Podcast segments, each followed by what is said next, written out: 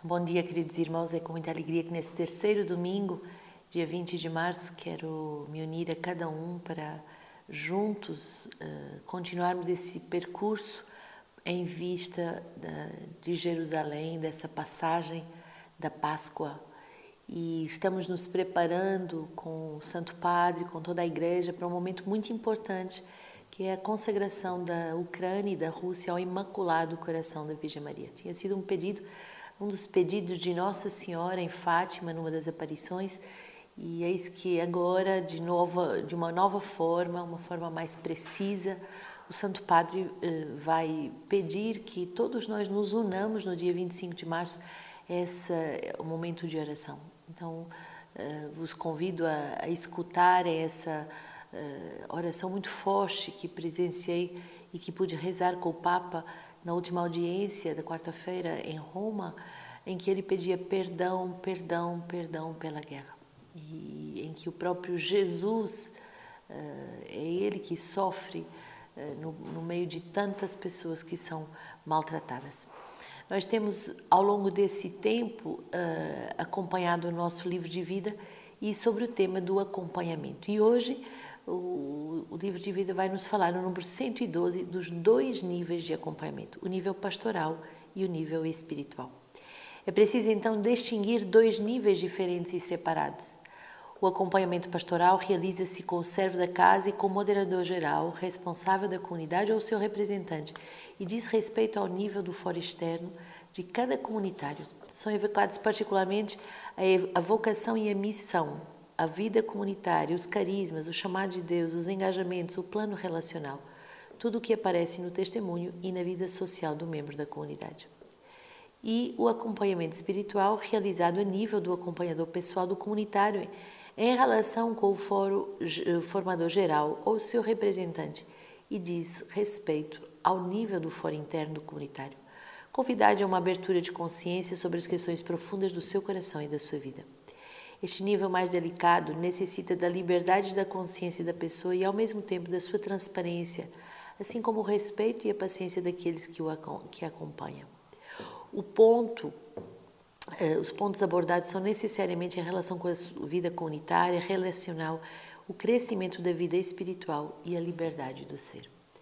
Então, nesses dois uh, modos de sermos acompanhados, tanto a nível pastoral quanto a nível espiritual, nós vemos aqui a diferença uh, de áreas e de abordagens que são feitas. Uma a nível do foro externo, a nível da minha missão, do meu ser, uh, da minha vocação, da vida comunitária, dos carismas, do chamado de Deus, dos engajamentos, do plano relacional, quer dizer, tudo que é exterior e diz respeito ao foro externo e também uh, tudo o que uh, é mais íntimo e mais profundo diz respeito ao foro interno e trata-se no acompanhamento espiritual.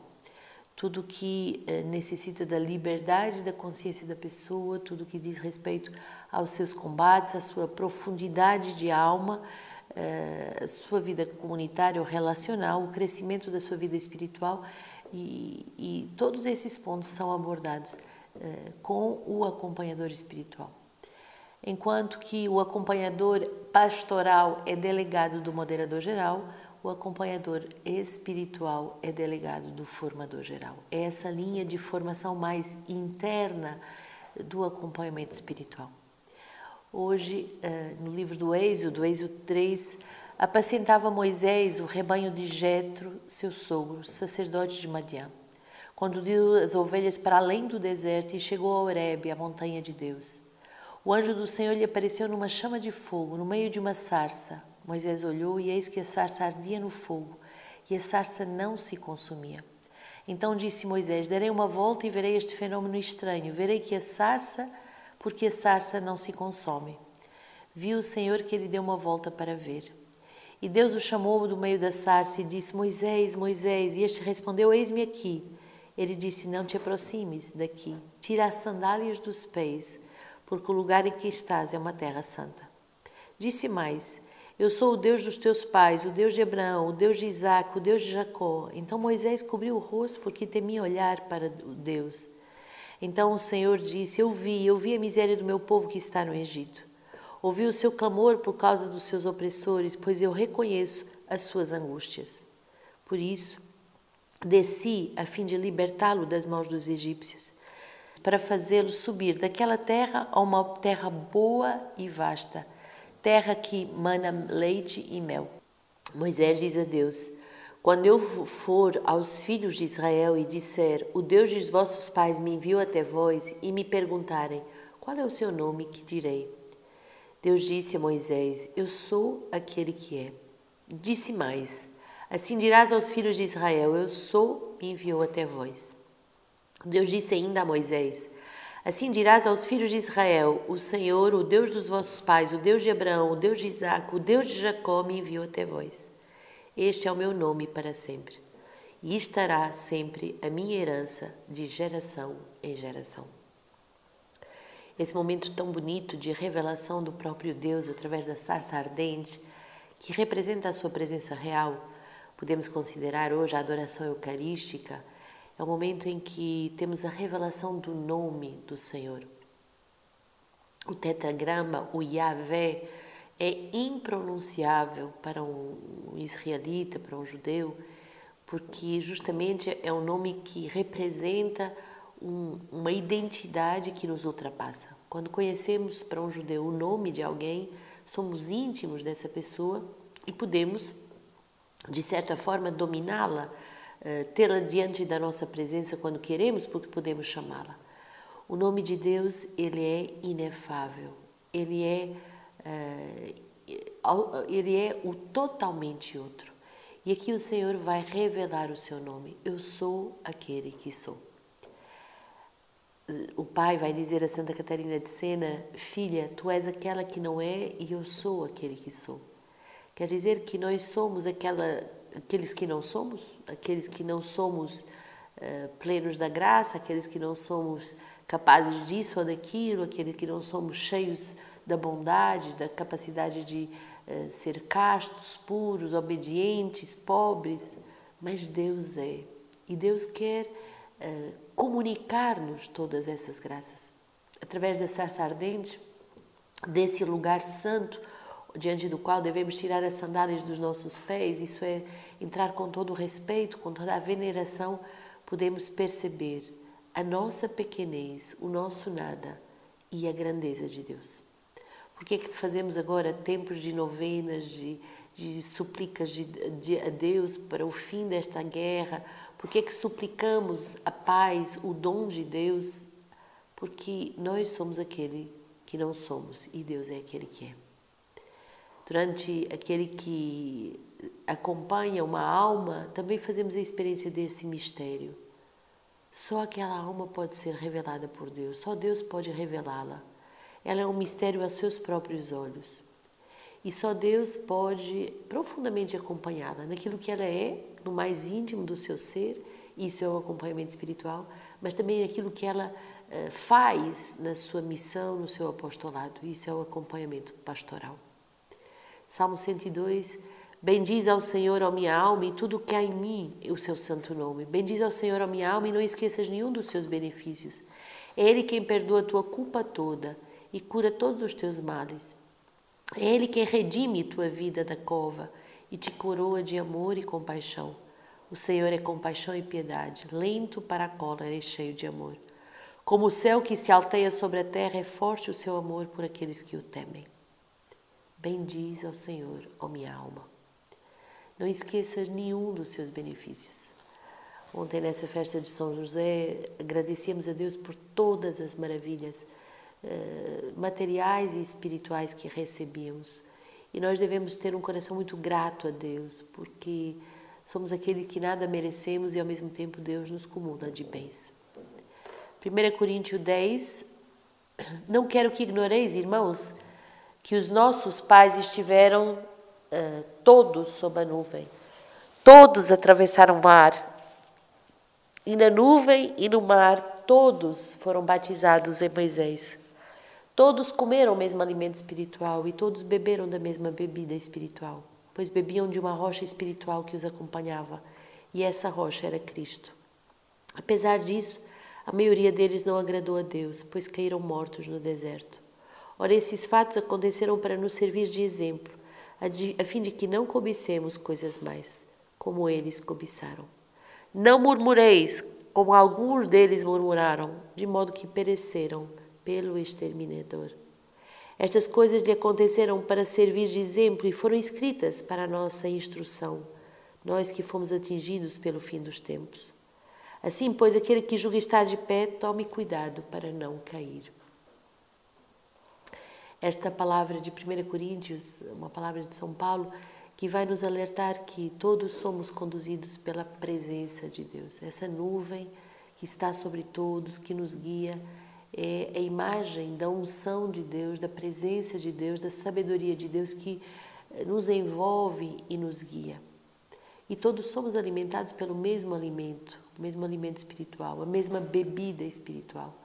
E certamente, tal como que a sarça ardente evocava uh, a presença eucarística, aqui também uh, temos a presença eucarística através do pão e do vinho que se dão em alimento, que são evocados esse alimento que não só nos sacia, mas também nos guia, nos revela, eh, nos cura, nos liberta e nos liberta de todo tipo de murmuração. Eucaristia quer dizer dar graças. Devemos aprender a ser um povo que louva a Deus, que dá graças a Deus. E justamente essa palavra vai ser muito importante. Aquele que murmura entra sob a opressão do exterminador. Aquele que murmura entra sobre a opressão do exterminador, enquanto que aquele que louva está justamente nessa alegria de ser conduzido por Deus. Lucas 13, nesse momento vieram algumas pessoas que lhe contavam o que aconteceram com os galileus, cujo sangue Pilatos havia misturado com o das suas vítimas. Tornara, tomando a palavra, ele disse: Acreditais que, por terem sofrido tal sorte, estes galileus eram mais pecadores do que todos os outros galileus? Não, eu vos digo: todavia, se não vos arrependerdes, perecereis todos do mesmo modo. Ou os 18 que a torre de Siloé matou em sua queda, julgais que a sua culpa tenha sido maior do que a de todos os habitantes de Jerusalém? Não, eu vos digo mas se não vos arrependerdes, perecereis todo de modo semelhante. Contou ainda esta parábola. Um homem tinha uma figueira plantada em sua vinha. Veio ela procurar frutos, mas não encontrou. Então disse ao vinheteiro: Há três anos que venho buscar frutos nesta figueira e não encontro. Corta, porque há de tornar a terra infrutífera. Ele, porém, respondeu: Senhor, deixa ainda este ano para que eu cave ao redor e coloque adubo depois talvez dê fruto. Caso contrário, tu a cortarás. Ah, essa parábola da, do acompanhamento, justamente. O acompanhamento daquele que vê que com mais adubo, com mais alimento, com mais misericórdia, com mais cuidado, aquela alma que parece não dar frutos, pode dar frutos. Aquele ministério que parece paralisado e incapaz de uh, ser instrumento, da graça de Deus pode tornar-se instrumento da graça de Deus.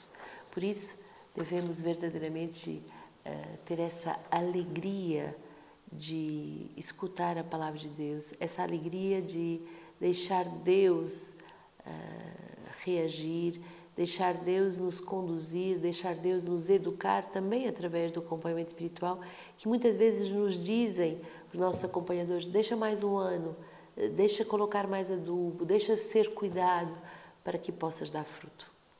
O Senhor é um Deus de misericórdia e, ao mesmo tempo, não podemos abusar eternamente da misericórdia de Deus, porque há um limite, há um tempo, há um tempo da graça. Aqui na parábola, caso não dê fruto daqui a um ano, poderá ser cortada.